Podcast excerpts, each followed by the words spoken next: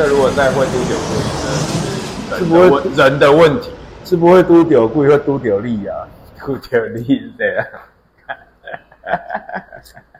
我们现在讲一下，我们换了一个新的设备，这样。对啊，因为从农历七月开始，我们所有的录音都嘟丢贵啊。但你为什么把贵带来我这里？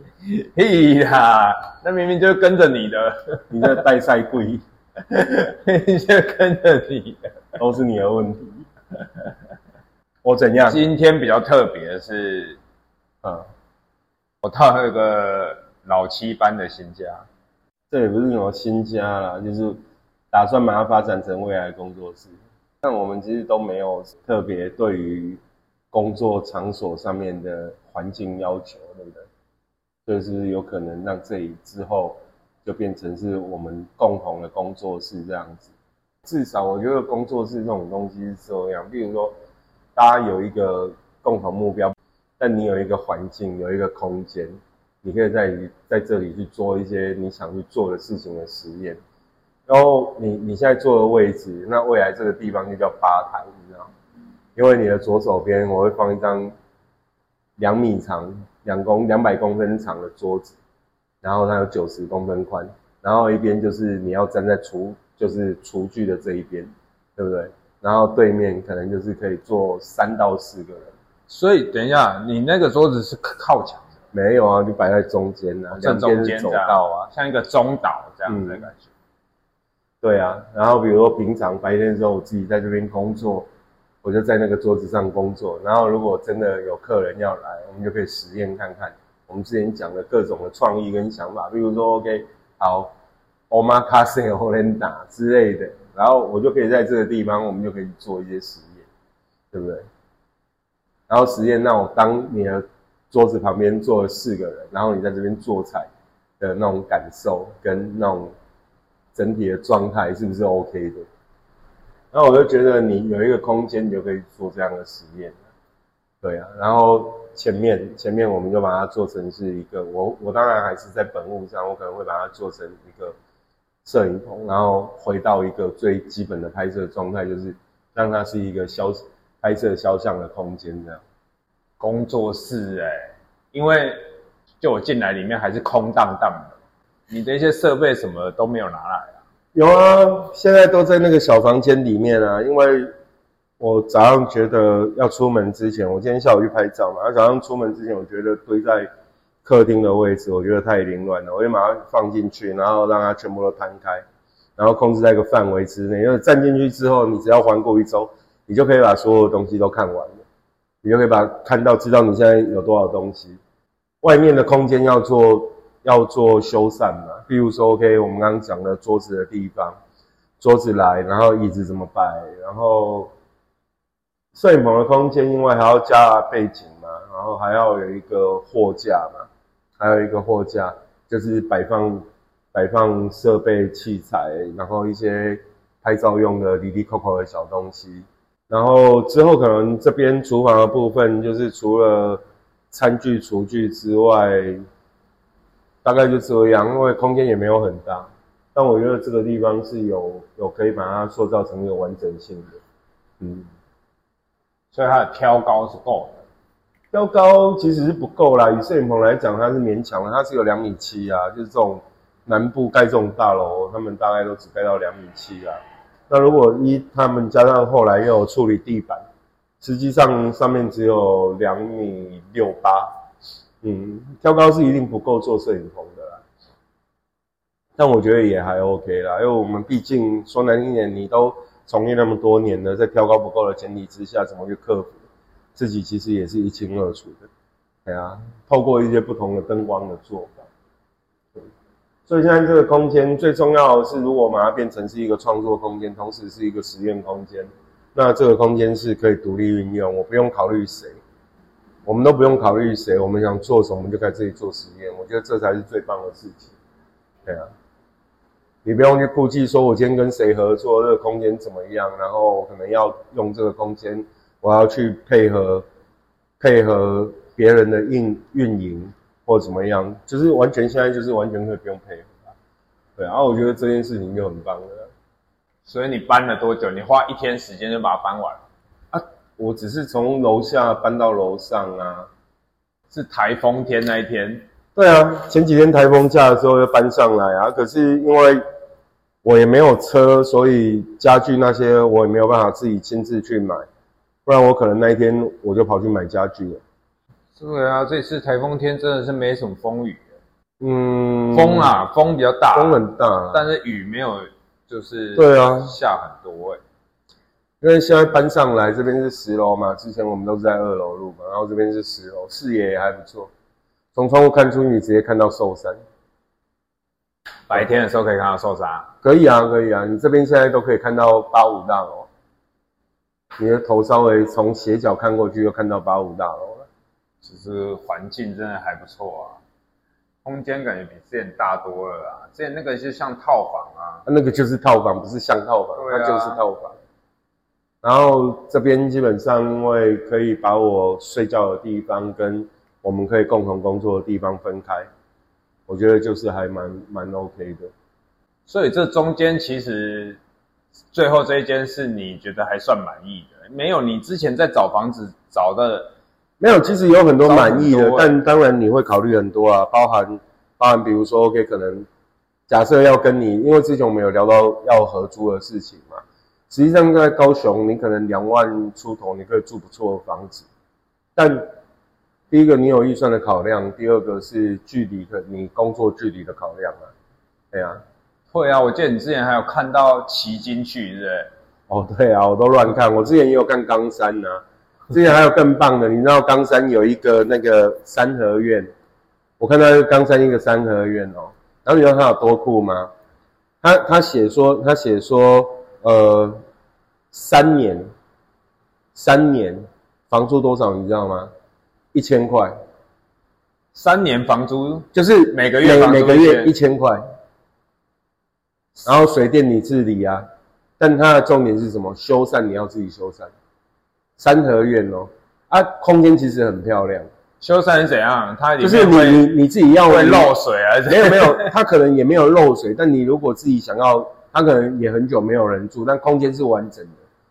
对啊，哦，啊，像那种地方，如果自己手上手手头上有个几十万，真的啊，那你就租了啊，三年，一一个月才一千块，然后它它里面的它那个三合院很妙，它那个里面其实都是很挑高的空间。啊，它那一种是很挑高的三合院，因为它照片里面它有显示嘛，它很挑高的三合院，然后。基本上，像它里面有几间房间，老的房间，房子里面都做阁楼，就很漂亮。哦，里面还有阁楼这样。对对，它里面已经有有设计过了。没有设计，没有设计，它就是以前老的房子，然后也没有修缮，然后所以他开出的条件是一千块一个月，三年内一千块一个月，然后你要自己负责修缮，就是你想要怎么去改造，或者是或者是装饰，都要自己处理。对。然后他不会负责，比如说 OK，可能比如说冷气啊什么。然后你像之前一段时间在找房子的时候也是啊，就是有的地方，像像有的地方我们看照片都不错嘛，然后跟你距离也适中。可是有一些房东他可能他就不提供家具跟冷气。但你想，你一个租房子的人，我我为什么要自己去买一张床？我为什么要在一个没有冷气的空间自己装冷气？因为你搬家的时候，假设有一天。你搬家，或者是他只跟你签一年约，那你要投入这些东西嘛？其实你一定不会想投入的嘛。那你在找看那么多房子，你有没有遇到一些很奇葩的房东啊？例如有人家不是说你会遇到一些没有，因为反正我也没租啊，夸张的房东，我也没租，所以其实也还好，我是没有遇到啦。没有，因为你要你现在住的这间的房东是你朋友啊，对，他本来就熟悉啊。对啊，那其实，在租房子的话，很多人一定会遇到一些不熟的。那其实，其实像我之前在看房子，有有遇过啊，房东会挑人啊，他会觉得说，啊，房东挑人不是很正常吗？我如果自己的房子要租人，我也会挑人。是啊，对啊，我自己房子，如果是我自己的房子，我要我要租给别人，我也一定会挑的啊，不可能不挑啊，就是怕说你。在之后跟房东相处起来，如果不 OK 啊什么的，那就一定会啊。其实很多人其实都是会遇到，可是有时候你会决定要租一个房子，是这个房子你看的你真的有喜欢，对不对？啊，你说你说房东会不会是一个给规给拐的人？但这很难讲啊。有的房东你在租房子的时候，他都表现得很好；你在租之前，他都表现得是这样。你跟在结婚前男女朋友的时候都表现不是这样吗？很多房子很多房东其实都这样啊。你签约下去以后，然后你就不一样，是你之后。因为你签约的时候，他可能因为你给他钱，他也不太会说什么。通常你都觉得好像他都还 OK。可是有一天你就会发现说，比如说我给你租了房子之后，你租了房子之后，然后你有一点事情找他，他就开始唧唧歪歪，然后就开始越来越奇怪。你像你像我打个比方说，像我们之前在在中国的时候，因为我在中国我常年也都是租房子，然后我们也有遇过一任房东，他是很奇妙啊。我们有遇过一任房东，就是你签约什么都很好啊，然后你也觉得很开心，然后遇到好房东，房子也整理还蛮干净的。然后有一天你跟他讲说啊，那个管理费啊什么，然后他们说之前有欠费欠多，久啊房东就开始叽歪了。对啊，啊他不是他欠费的啊，还是不是就上一个房客欠费的没有缴？对啊，然后然后就变成叽歪我嘛，我们觉得叽歪我要干嘛？然后像像叽歪你们什么，他是在抱怨给你们听，还是没有没有，就就就就就他不想处理这种事情。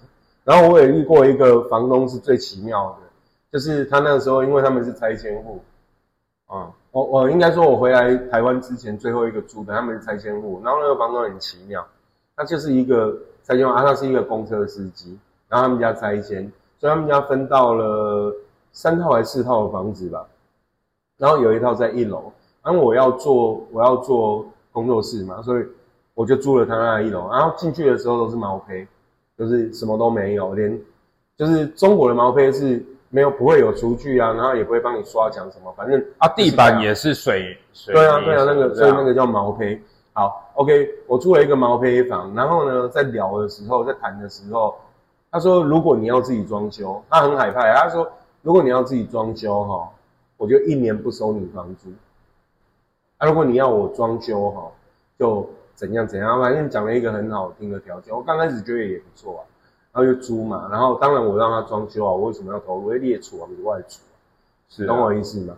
然后我就让他去去投入，然后他很多东西会问我，他说啊，我可以照你的意思装修。然后我说要做什么，他都，然后结果他也是啊，签了约之后，然后我他带我一起去挑建材哦，然后我说 OK 好，地板我要用水磨石的地砖。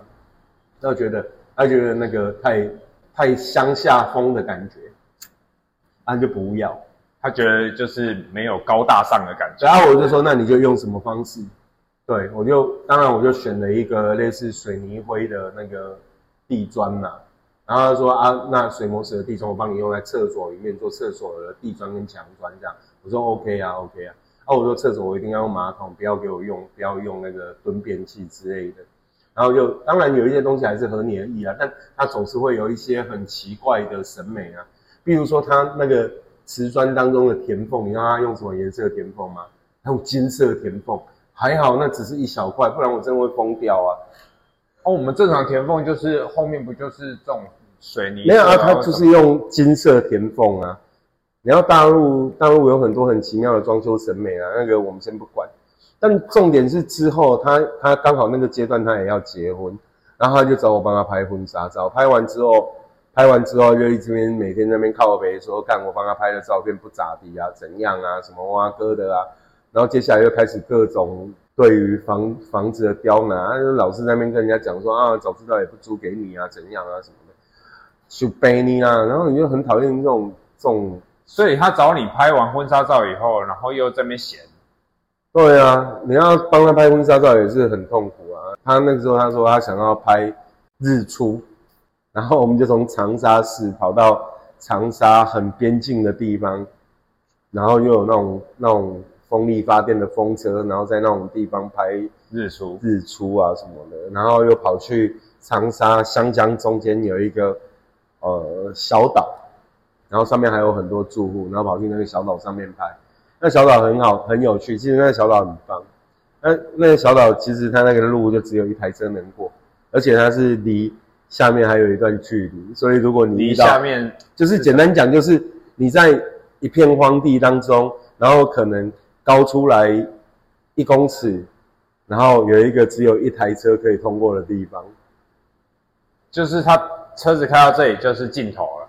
没有，不是，就是它是路面是高高高出那个荒地一公尺，哦他的车子开在那个路面上，如果你遇到来对方有来车，一定要有一台车是用马库离开的。哦那很有趣会车，对不对？对对对，那个很有趣。对啊，然后像那个房东，我就觉得干真的就是那种拆迁户的拆迁户的没文化跟财大气粗，大概就在他身上就看得淋漓尽致。就那种年轻人嘛，可能二十出头岁，家里拆迁，然后主要都是登记他的户口，所以房子几乎都登记在他的名下。他的工作，他爱做不做都可以。对啊，哦，你说他是公车司机，对啊，对啊，然后很有趣，反正那个是我觉得他们公车司机也算是公家机关嘛，我不知道哎、那个我没有特别研究。就是没有聊到，对不对？对对，我也没有特别想要去理解他的这一块。其实我们那时候在湖南，那时候刚好他们在建设，所以其实那时候有很多拆迁户啊。对啊，我们我们的同事啊，就下属很多，他们家也都是拆迁户。对啊，我记得那时候很多对河对岸的，他们那时候都拆迁，对不对？所以他们就是暴发户啊，一夜暴富。哎、你不要看哦，像我我拍到一个客人女生啊，她是我们那时候公司旁边那个小区，他们家也是拆迁户，但是她说那个女孩子长得还蛮漂亮，然后她说哈、她说她其实就是不想不想跟那个小区里面的人交往。其实说实话，那我也知道你是拆迁户，都知道有很多的资产吧，有至少在当时普遍来说，这些拆迁户的资产都不差嘛，对不对？我赔你房子，像他们家是，你看那时候旁边那个小区，很多人都是一楼到七楼都是他们家的，就整栋，就是为了就是拆迁拆迁拆迁来的嘛。啊，我就说啊，你你你怎么没有想说要跟你们那一圈的人交往这样子？他就说他觉得像他们那种安置小区里面的男生啊，大部分都不长进，他不喜欢不长进的男孩子。啊，我可是有钱啊，但他们就是不长进，因为你会发现那时候，比如说有一些拆迁的朋友啊，就是下属有一些拆迁户，他们其实就是真的会这样。第一个工作不上心，就是总觉得要做不做都可以。然后第二件事情就是闲来没事，就是在小区里面的麻将馆打麻将，然后不会主动去求进步，对不对？哦，他们所以那个女生，那个女生。就看得很清楚啊。当然啊，有钱了，他们就是开始享享乐啊。对啊，他们那个时候就是这样，然后所以整个整个小区里面经常看到很多大妈啊什么的，他们基本上就是天天打麻将。那麻将馆一个小区里面可以有十几间麻将馆，那真的很扯，好像就是打麻将就是他们的人生的这样。真的哎，他们那个打麻将是很多家哎，而且是没有到二十四小时啊，但是也开蛮晚的。对啊，他们就每天都在打麻将啊。你说不定说不定真的还是有开二十四小时的麻将馆，只是我们晚上没有在外面的时候，我们也不知道。是啊，我们对那个没有兴趣。他们打的跟我们打的麻将不一样啊，他们是打长沙麻将。所以他打的麻将跟你一样的话，你你可能就有兴趣。我有跟他们打过长沙麻将，我不知道，反正我对打麻将本来就没兴趣啊。因为他们那个麻将的，就是怪怪的，就是说他们有一些乱七八糟，他们后面还有什么打鸟，打鸟，对他们就是最后胡的时候还会从海底那边，然后骰骰子数第几张翻开，看有没有对到他的牌，对到他的牌又有又有翻倍这样。嗯，对啊，好吧，那个你们有在那边有打过麻将的人比较熟，我是完全没有在那边，因为他们会问，然后在那边就是台湾人自己打麻将啊。台湾人如果想打，像那时候我们有一个门市的经理呀、也是台湾来的啊，对啊，他也是很爱玩啊。应该说那个时候我们在那个区域，实在也是下班之后的生活实在是太无聊了啦。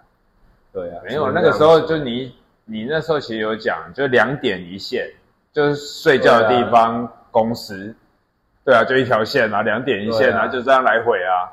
你也没时间去哪。像像我在上海的时候，我觉得就很有趣啊，就是比如说下班我们就是在市区啊，在当时长沙最繁华的地段，所以上基本上海，你说在上海还是在对啊，我那时候候在淮海中路嘛，然后你就每天都有地方可以去啊，你下班你想干嘛？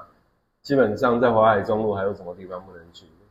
所以你找房子那个时候不是说你要找海边吗？你想要找海边有啊，我想去海边啊，你又嫌太远啊，唧唧歪歪。啊，你有去看那间？有啊，超漂亮的，真的还假的？真的啊，啊他他的装修的很好啦，我只能说装修的很好。它是三楼啊，它是透透天的大楼？不是啊？它是那个中传的宿舍啦，然后他们改装的还不错啦。哦，中传的宿舍。嗯，但因为他在中传二村啊，那个距离很远啊。其实我连我去上班也很远啊，不只是你上班啊，我去上班都要半小时。那所以你去上班的话，可能要四十分钟到一个小时最少。没有啊，你那时候不是说要走去做捷运吗？哎呦，那个都好小，那自己心里面想的完美状态，你都已经那么久习惯走某一种路线，然后它其实对你来说是便利的。你想你要从前镇一路骑到左营，如果我们用老的高雄市区来说，对不对？左营已经是最南边的高雄了，然后前镇已经是最北边的高雄。左营是北，哦，最北边的高雄跟最南边的高雄。对啊，是了。那中长二村再跨一条路，它可能就到陵园了啊。哎、你不是说很漂亮？是很漂亮啊，是真的每。天就觉得说，哎、经过那么长的辛苦的上下班路程，就是为了回家，很开心。烧靠北的，但我如果可以天天哈，我如果可以天天都天天都不要进公司上班，就可以在家里做，就是那种我给 home 那种感觉哈。干我当然就租了啊，简单讲就是这样，但其实没有办法。没有啊，老板不是可以允许你在家？但唉这个又是另外一个故事了，暂且不谈了。它确实它会造成，其实即便你生活上不方便，它其实都还是蛮多。比如说，我想我想吃个我想吃个什么，我想吃个那个 Olen Olen 啊啊 Olen 那边一定很多的啦。那短林波那短拿包那边就很多了啊。但比如说我想吃个什么，我想吃个寿司什么的，对我来说就是一件很不方便的事。没有没有应该说你想吃什么居酒屋，你知道吗？我发现你吃狂爱吃那种居酒屋或是路边海产店。有一次就是从大陆回来，然后找你，然后你就嗯约在台北，约在什么那一间什么鹅肉店还是什么海产店，嗯，你还记得吗？哪一间？我们还要上二楼，要上二楼在一间夜市里面。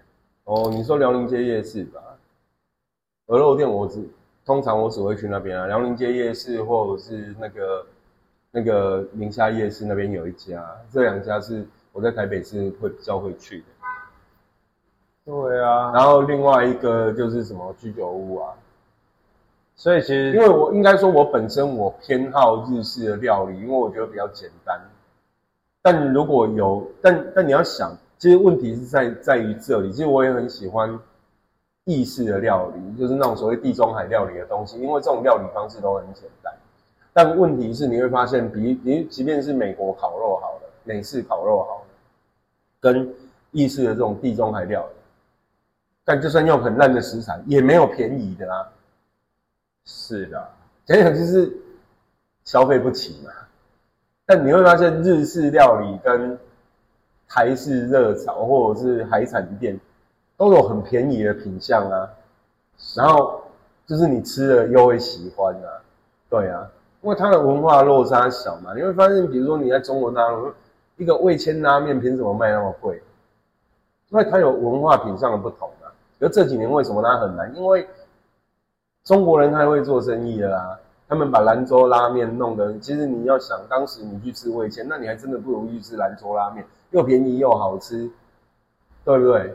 汤头也不差。其实后果其实后来我就蛮常去吃对啊兰州拉面。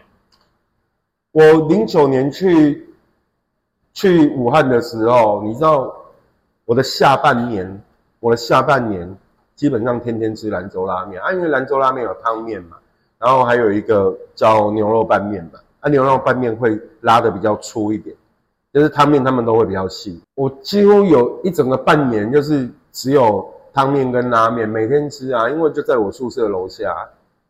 啊，你不知道吃什么就吃那个啊，然后早上起床都不用想，只有两种嘛。武汉武汉的去武汉，你一定得吃这两种东西，超级好吃的。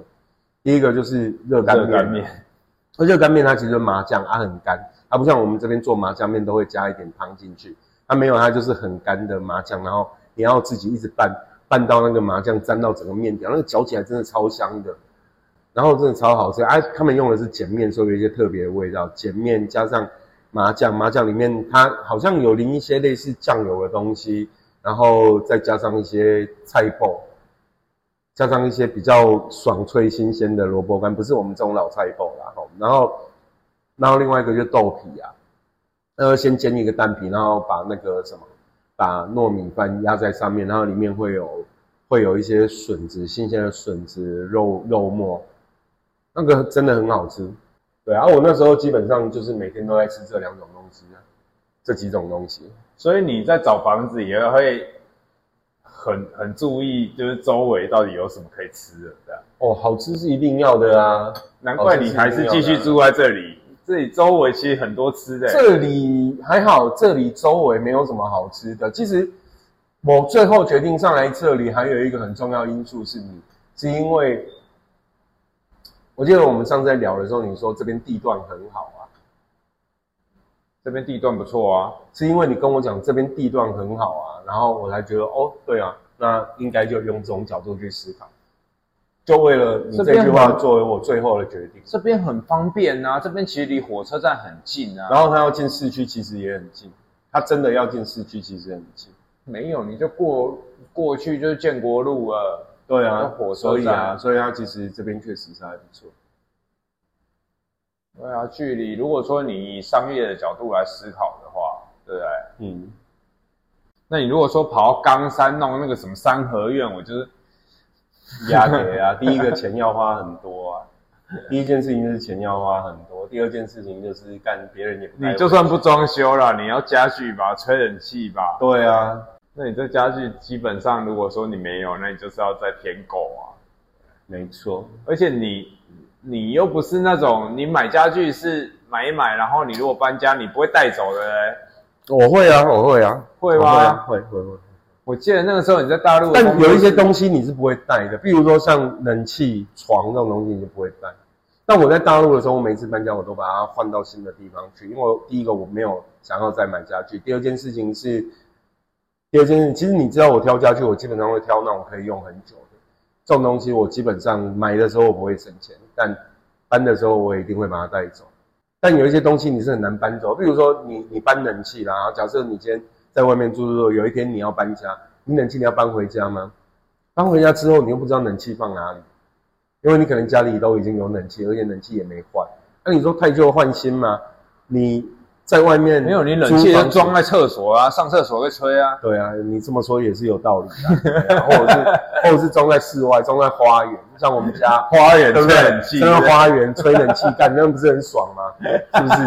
多一台冷气耶，你看多一台电视，每间房间的电视。那你如果像比如说像像这种质量不错的餐桌或者是椅子，这种你一定会带走的。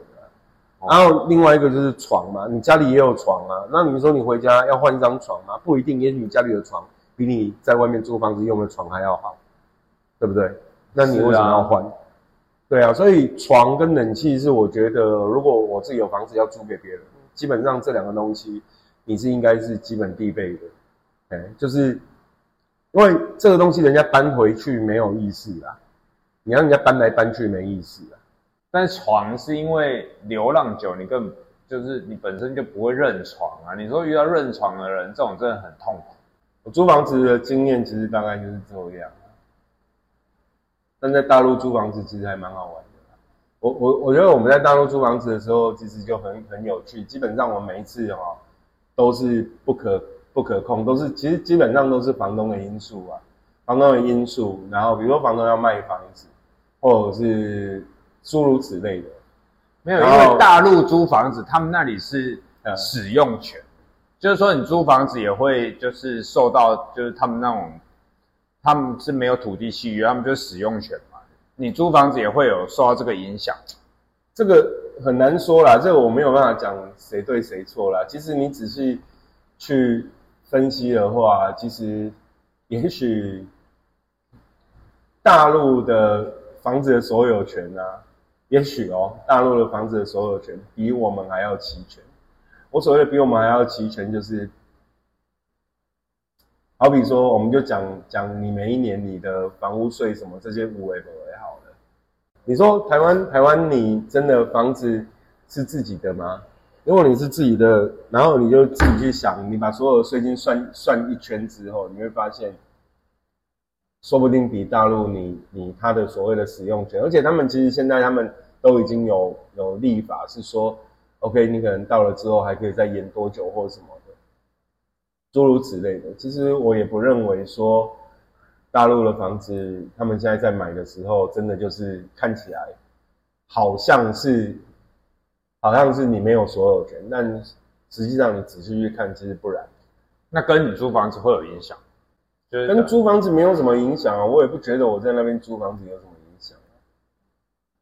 就是说，你遇到的不会有什么二房东什么的，基本上就是没有会二房东也会啊。台湾现在有多少二房东啊？妈呀！你讲这个合理吗？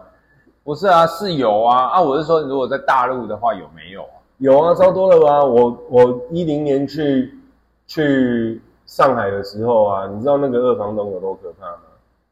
他租了一个，他可能他先跟你是房东嘛，啊，我先给你租一个，可能。多大？三四十平，三四一台平来算，可能三四十平的房子，然后隔层可能里面就隔了十几间房间，十几间，哎，然后就木板乱隔这样子。所以后来有一段时间，中国的的政策都一直在打压这些二房东啊，就是消防啊、安检什么的啊。我我那时候那时候我一个学生从武汉去上海跟我们工作。然后他去的第一天晚上，我们就陪他找房子。然后你知道那二房东拿出来手上是一大串的钥匙啊，会关，就是你在那个抖音里面可能会看到那种豪气的土豪，然后就有一个那个挂钥匙的这样一个半月形的，然后可以握着，然后上面超级多钥匙。啊，那种就是二房东，就是以当时的上海来说，然后很小一间哦，那个那个有多小？它基本上保持摆摆进去一个标准的单人床。然后放一个可能五十公分到六十公分左右的桌子，宽度的桌子，然后就只有那一张床跟那个桌子这样子的一个空间。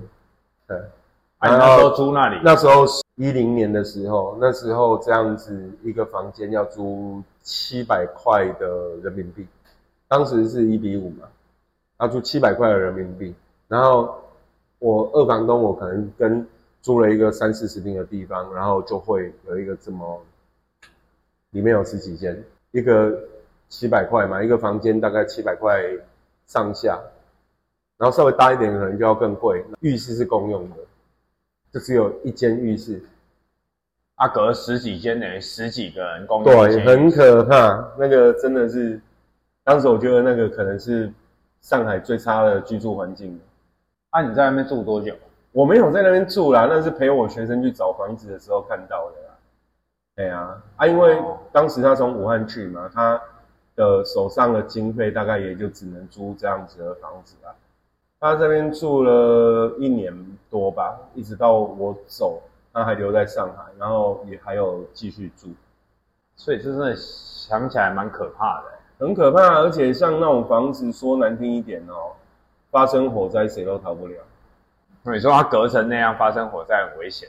对啊，像那种房子，其实你发生火灾，谁都谁都跑不了。我觉得还是安全比较重要。那个很可怕啊。所以老邱问你为什么要录 podcast？嗯，为什么要录 podcast 哦？这问题好想问你哦。看我先问的啦。好啦好啦，想开一个 o r a n 想开什么样的 o r a n 想开什么样的 Orange？想开一个有卖 Orange，然后又有威士忌墙，然后又有民宿的 Orange。然后民宿要隔着十几间，要隔十几间呐、然后你知道，你知道，你知道这几年有一个旅馆叫什么什么单人房哦，还是什么的，然后它的房间就是小小的，有一点像是青旅，但它给你一个独立的单人间，然后卫浴也是共用的，就是它但那种共用是很像青旅那种共用的。然后我也觉得，我也曾经觉得，前段时间我也曾经觉得那个那个感觉还不错，对啊，很奇妙然后。弄成那样的感觉还还不错。对，没有，就是就是那种那种卫浴共用啊什么，我觉得也还不错啊，还蛮有意思的。可是其实你想啊、如果我们是开 Orenda，然后里面跟民宿一起隔小间的，坦白讲，如果他还是清醒的，他有可能就不会睡在那里。那如果他已经喝了烂醉了，那其实睡在哪里都没差，对啊，一人发一张床就可以。你里面放吧？里面放二十个躺椅，喝醉了，然后干那睡躺椅就好了。这种干已经没知觉，没有，所以你那个房间的配置是什么？就一个马桶，然后就抱着马桶在那里睡。那你就坐厕所就好了啊，坐什么房间呐、你 要厕所就公共厕所十几间，然后看没有喝醉了就随便丢一间，啊，我们只要那个深度做深一点就好了啊。就是比如说马桶前面还可以多出，比如说好吧，人性化一点就多出两两公尺嘛，对不对？就马桶加闲置空间两公尺这样子。啊，如果没有人性化一点，就我们就算他抱着马桶之后，身体脚长可以伸到多长，然后估计身高一百九，然后我们可能只要留一百六十公分，连马桶一百六十公分就够了。他抱着马桶，然后干头反正是扣在马桶上面的，想那么多干嘛？还真的是抱对着马桶、啊，所以我们现在想看到 r e n 变成是公共厕所 e 不是你想要烂醉了，对不对？公共啊烂醉公共厕所 e n 那你要让他，你要让他舒服的，可以刚好旁边就是可以让他解决呕吐的问题呀、是不是？也是啊，也是啦。然后公共厕所他如果还要出来淋浴啊，淋浴就是共用的，淋 淋浴有，淋浴就是只有一只莲蓬头从公共的那个单一个洗手台，然后拉一只莲蓬头出来。你想要淋浴哦，啊，就随时会有谁醒过来，你都不知道这样。没有，你还是要男女分开呀、啊，男女分开啊，你公厕就是男厕、女厕。啊，就是自己在那边淋浴这样。可以，可以，可以，可以。你这个你这个提议，我觉得还挺好的，可以接受。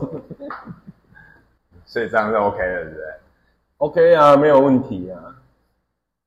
他妈的，谁要去呀、烂死了！没有没有，这个前提是谁要去烂醉，好不好？谁要去烂醉，就是会。对啊，所以我们那里就跟你说，你烂醉的话，就是会就会这种下场。没有没有，不是你烂醉，我们会很贴心的把你送到你可以随便呕吐的地方。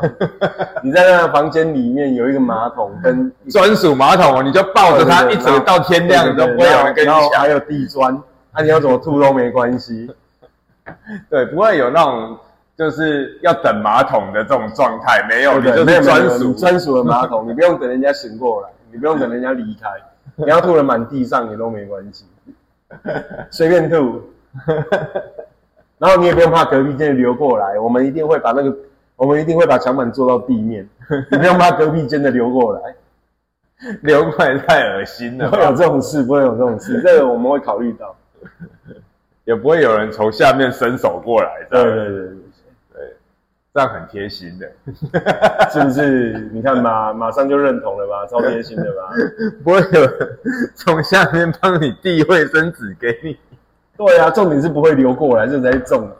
比如说你在你在你在公共一般的公共厕所，看你很有可能隔壁那个呕吐，然后他他的呕吐物会流过来，对不对？他吐太多，然后呕吐物会流过来。对啊，我们至少要保证这件事情。太困扰了。对啊，但你如果吐太多的话，我可能会堆积在你那一块。要有安全机制，你知道有人是呕吐被自己的呕吐物淹死、呛死，真的假的啊？真的了。被自己的呕吐物呛死哦，对，我听起来蛮酷的哎。但这种这种死法真的太奇妙了吧？感觉很有趣，是是没有这种死法听起来很奇妙啊。有啊，你没听说下地狱的时候，因为我问他说：“干你怎么死的？鸡巴我被我自己的呕吐物淹死的。那可能就是他已经就是真的醉到不省人事。所以我们还是呼吁不要，我们饮酒不要过量，这样嗯，听到没有？听到没有？